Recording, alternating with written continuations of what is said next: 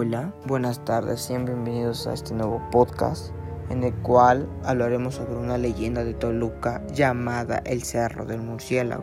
Bueno, esto empieza en Sinacantepec. Se llama así por la cantidad de estos animales que viven en las cuevas. Pero lo que lo hace interesante es este hay un murciélago en especial el cual está encarnado con el diablo. Pues dicho murciélago mata y roba animales de los pueblos cercanos y la cueva pues le sirve al murciélago como escondite. Se dice que esa cueva es maligna pero que al momento de entrar te encantan, o sea, te embrujan se podría decir. El cerro o la cueva por dentro no se ve igual, o sea, como está como hechizada.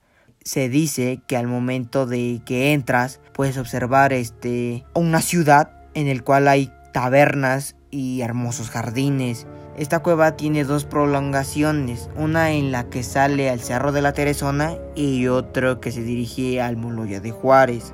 Muchos hombres, como le gana la ambición del dinero, entran a esa cueva para adquirir buena suerte en el trabajo, en el amor y en las riquezas. Hacen un contrato con el diablo.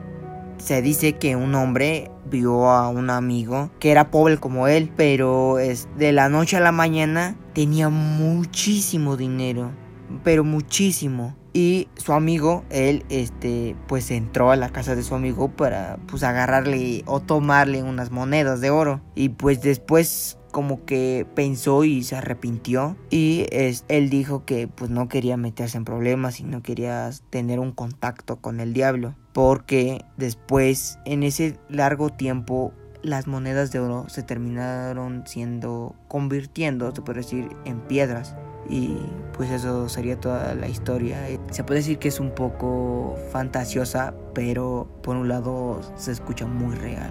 Y pues nada, muchas gracias por haber escuchado este podcast.